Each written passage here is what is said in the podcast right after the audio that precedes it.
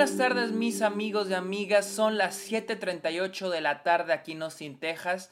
Es dominguito 28 de agosto del 2022, sean bienvenidos a un nuevo episodio de Stock este podcast donde yo les hablo de cine, de series, de la temporada de premios, festivales y otros temas relacionados al mundo del cine. Mi nombre es Sergio Muñoz, recuerden seguirme en redes sociales, estoy como arroba el Sergio Muñoz en TikTok, en Twitch, en, en, en TikTok, en Twitch, en Instagram y en Twitter. Cáiganle el Sergio Muñoz. También estoy en Letterboxd como Sergio Muñoz Esquer, donde pongo todas las, todas las películas que veo a diario. Y cáiganle a Twitch o suscríbanse a Patreon a cambio de beneficios como episodios exclusivos, videollamadas, watch parties. Ustedes pueden elegir temas de los cuales me quieren escuchar hablar aquí en el podcast. Cáiganle a Patreon.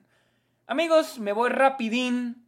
Hoy vi una película que de hecho yo ya había escuchado hablar de esta película desde inicios del año. Se llama Breaking. Curiosamente, esta película originalmente se llamaba 892, eh, pero al parecer cuando la adquirieron, yo la conocí como 892 porque así fue como se estrenó en Sundance, les recuerdo que yo cubrí Sundance en enero.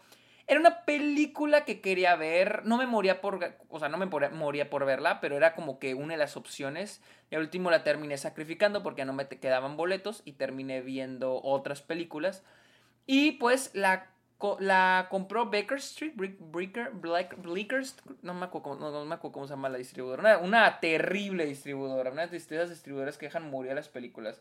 Baker Street, que dejan morir a las películas, compran y dejan morir a las películas de la peor manera posible. Y de hecho Breaking es una de ellas. Este, creo que ganó en Sundance.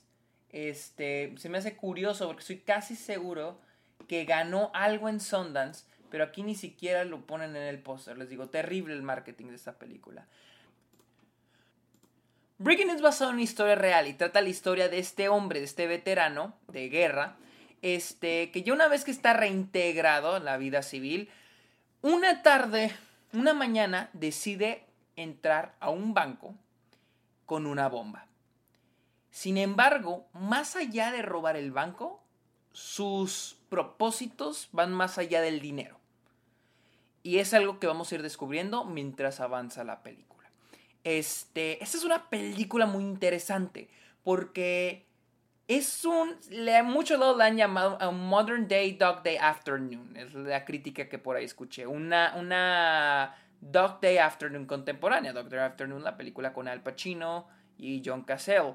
Este. Es una película donde se toca. donde nuestro protagonista va, entra a un banco con una bomba, les digo, va a robar el banco, pero su propósito va más allá de eso. O sea, va al punto de dar un mensaje social. Y de que la película toca muchísimos temas sociales.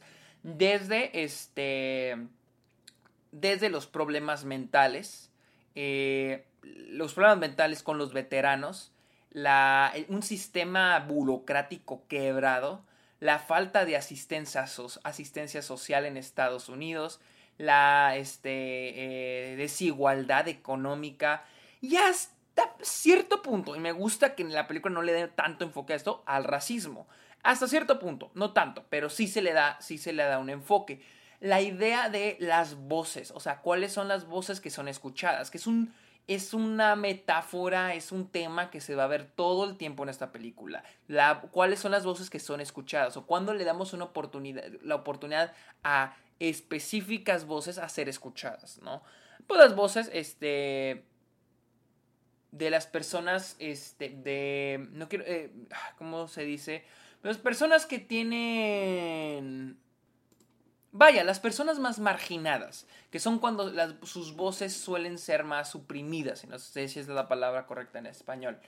Este. Entonces la película hace un gran trabajo en entregarnos los mensajes y los temas, porque les digo, son bastantes, pero todos están bien entregados. Eh, siento que a veces la película se estanca un poco. Eh, a veces tenemos eh, al personaje John Boyega, que es el protagonista, eh, también tenemos a las dos este, renes. Sí, tenemos a las dos renes, que son dos empleadas del banco.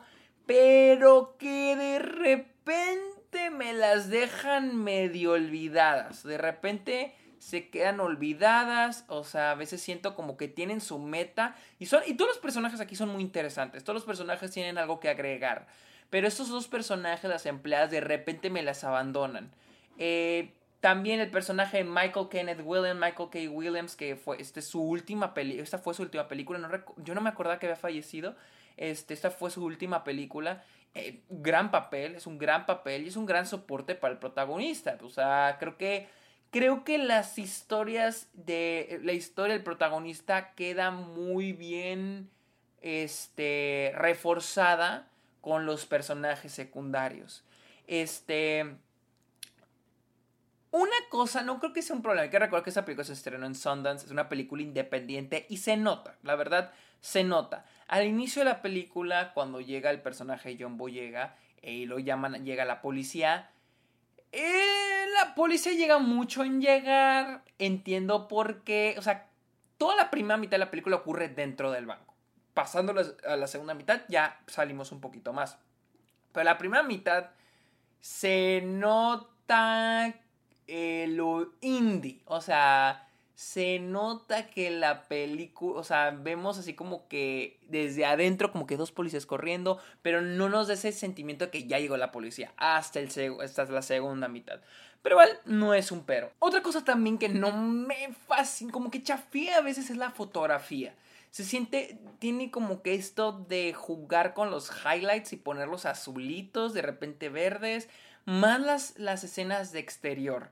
No sé, tuve problemas con la fotografía de esta película. Sé que es una película indie y tienen que manejarla así para que se vea un poquito más el presupuesto, eh, que, como que se vea más carita la película, pero aquí con la corrección de color fue donde como que me, me saca un poco de onda. Algo que aprecio mucho esta película es el cómo se va este, eh, desenvolviendo todo, ¿no? Porque pues nos presentan a este personaje, él entra y empieza a robar el banco, ¿no? Hacia el Chile. Sí tenemos como que el día antes cortes rápidos que ayudan a, plantearnos quién es este personaje. Pero ya, se mete a robar el banco y mientras avanza la película más vamos descubriendo las capas del personaje, lo cual aprecio mucho. Me gusta muchísimo cuando las películas hacen eso, que te van dando información poquito a poquito, poquito a poquito, ¿no? Este, ya sea con los diálogos, pues más que nada que sí, con los diálogos con otros personajes, lo que va sucediendo. Este, si les digo, se estanca a veces poquito la película. Pero honestamente, eh, se me hizo una película que no deja de ser entretenida. Este, siento que es una película que es muy entretenida, muy este, engaging. Este, eh, puta madre, siempre se me olvida la palabra en español. Este, te engancha muy bien, es eso, te engancha, engancha muy bien a la audiencia. De repente te puede perder poquito, porque se vuelve un poquito tediosa en ratos, que es donde digo que se, se medio estanca. Pero de ahí en fuera la película es entretenida. Claro que porque esta película, su naturaleza es de que tú como audiencia quieres saber qué va a pasar al final. Entonces, eh, si no fuera por eso, la verdad yo creo que sí mm, la sentiría más pesada. A pesar de que no es una película la, muy larga, o sea, bueno, son una hora 43 minutos. Este, pero te digo, al final tú quieres saber qué va a pasar con el personaje. Tiene un muy buen final, la verdad a mí me gusta mucho el final de la película, es una historia real, así que no la investiguen porque van a saber qué sucede con todo este, eh, todo este lío. Pero sí siento que es una película que nos habla mucho sobre lo, el, el problema burocrático, ¿no? El problema burocrático, el sistema mierdero en Estados Unidos, este, la falta de asistencia social, los problemas mentales. Este, siento que es una película que vale mucho la pena ver. Y las actuaciones, John Boyega es increíble. También Michael K. Williams es asombroso. Pero John Boyega es, ah, es wow, es espectacular en esta película. Este, eh, si tienen la oportunidad de verla, se la recomiendo mucho. Esta fue mi opinión de Breaking o 892, como quieran llamarla. Este, la cual está disponible en cines en Estados Unidos, para que la vean. Recuerden seguirme en redes sociales como arroba el Sergio Muñoz, cáiganle a Letterboxd como Sergio Muñoz, donde estoy como Sergio Muñoz Esquer, y los invito a que le caigan a Patreon y se suscriban a Twitch a cambio de beneficios exclusivos. Amigos, muchas gracias por escuchar este episodio. Está ok, que tengan muy bonita noche y inicio de semana. Bye.